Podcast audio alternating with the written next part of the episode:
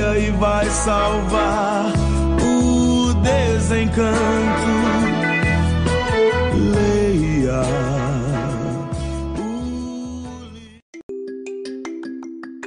Olá, eu sou Cauã. Hoje começa o segundo episódio de uma série de leitura do livro Razões para Continuar Vivo, de Matt Haig. O livro tem 263 páginas e o que deixarei aqui serão pequenas doses diárias até que cheguemos ao fim. Provavelmente algumas palavras em inglês aqui não sairão com a pronúncia correta, mas farei o meu melhor para prosseguirmos a leitura, pois o que importa aqui é a prática da leitura. Vamos nessa?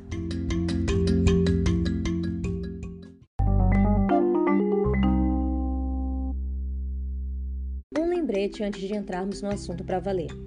Cada mente é única e todas podem sair dos trilhos de um modo único. A minha saiu dos trilhos de um jeito só dela. A nossa experiência parece com a de outros, mas nunca é exatamente a mesma. Rótulos generalistas como depressão, ansiedade, síndrome do pânico e toque são bastante úteis, mas só entendermos que nem todas as pessoas têm exatamente a mesma experiência ao enfrentar a depressão. A depressão nunca é igual para todos. A dor é sentida de maneiras diferentes, em graus diferentes e provoca reações diferentes. Dito isso, se os livros para serem úteis tivesse que reproduzir exatamente nossa experiência no mundo, só valeria a pena ler os livros escritos por nós mesmos. Não existe um jeito certo ou errado de ter depressão, ou de sofrer um ataque de pânico, ou de ter vontade de se matar. Essas coisas simplesmente acontecem. A angústia, como a yoga, não é um esporte competitivo, mas pude constatar ao longo dos anos que a leitura de textos sobre pessoas que sofreram, sobreviveram e superaram o desespero me confortava e me deu esperança. Espero que este livro possa fazer o mesmo.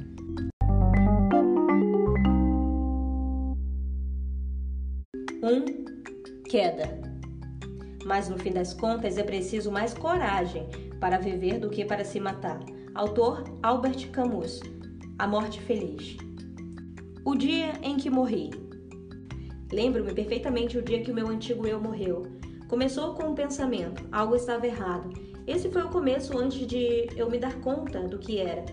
E então, mais ou menos um segundo depois, tive uma estranha sensação dentro da cabeça, alguma atividade biológica na parte posterior do crânio, não muito longe da nuca, no cerebelo, uma tremulação pulsante ou intensa, como se uma borboleta tivesse presa, combinada a um formigamento.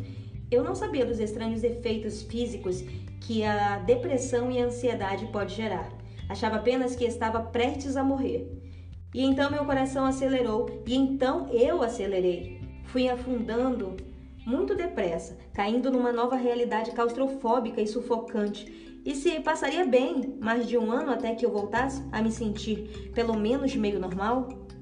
Até então eu não tinha a real noção, nem a consciência sobre a depressão. Sabia apenas que minha mãe sofrera disso pouco depois do meu nascimento e que a minha bisavó paterna acabou cometendo suicídio.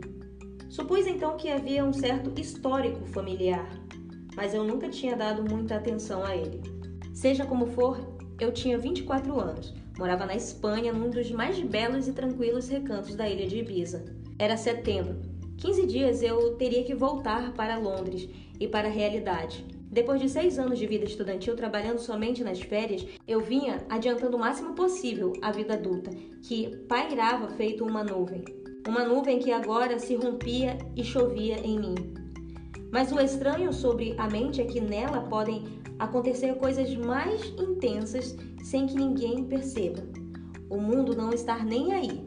As pupilas podem se dilatar, a fala pode parecer incoerente, a pele talvez brilhe com o suor, e não havia a menor possibilidade de que alguém que me visse naquela vila imaginasse o que eu estava sentindo, nem entendesse o estranho inferno pelo qual eu passava, nem soubesse o motivo de que a morte parecia ser uma ideia incrivelmente boa.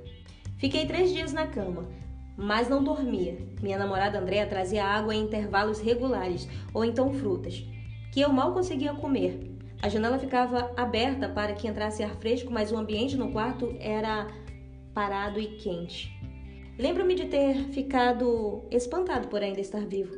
Sei que parece meio melodramático, mas a depressão e o pânico só oferecem pensamentos melodramáticos para a gente lidar.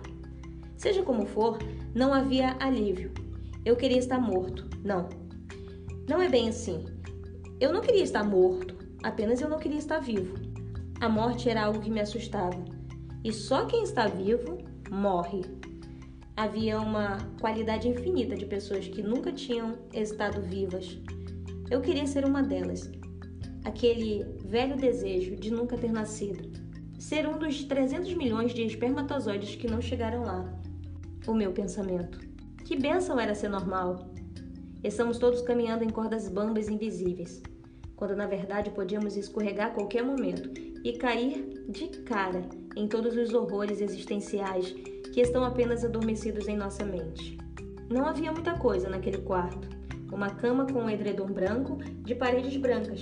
Talvez houvesse um quadro na parede, mas acho que não. Com certeza não me lembro de nenhum.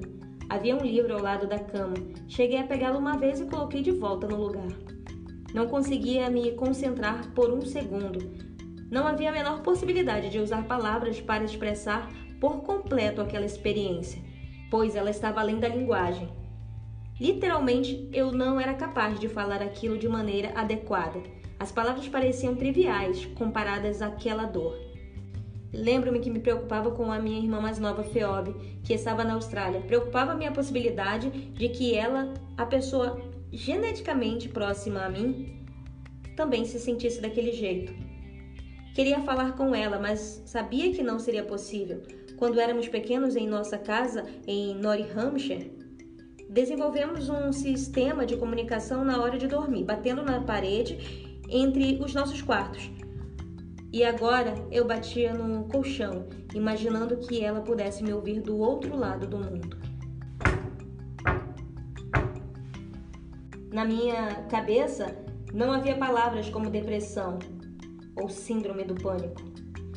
Na minha ridícula ingenuidade, eu não achava que estava vivenciando algo já experimentado por outra pessoa.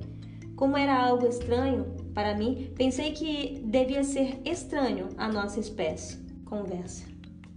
Andréa, estou com medo. Tudo bem. Vai ficar tudo bem. Vai ficar tudo bem. O que está acontecendo comigo? Não sei. Mas vai ficar tudo bem. Não entendo como isso pode estar acontecendo. No terceiro dia, saí do quarto da vila para me matar lá fora.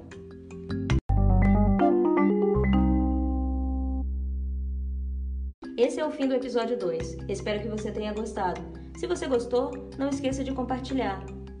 O próximo episódio nós vamos começar por Por que é difícil entender a depressão?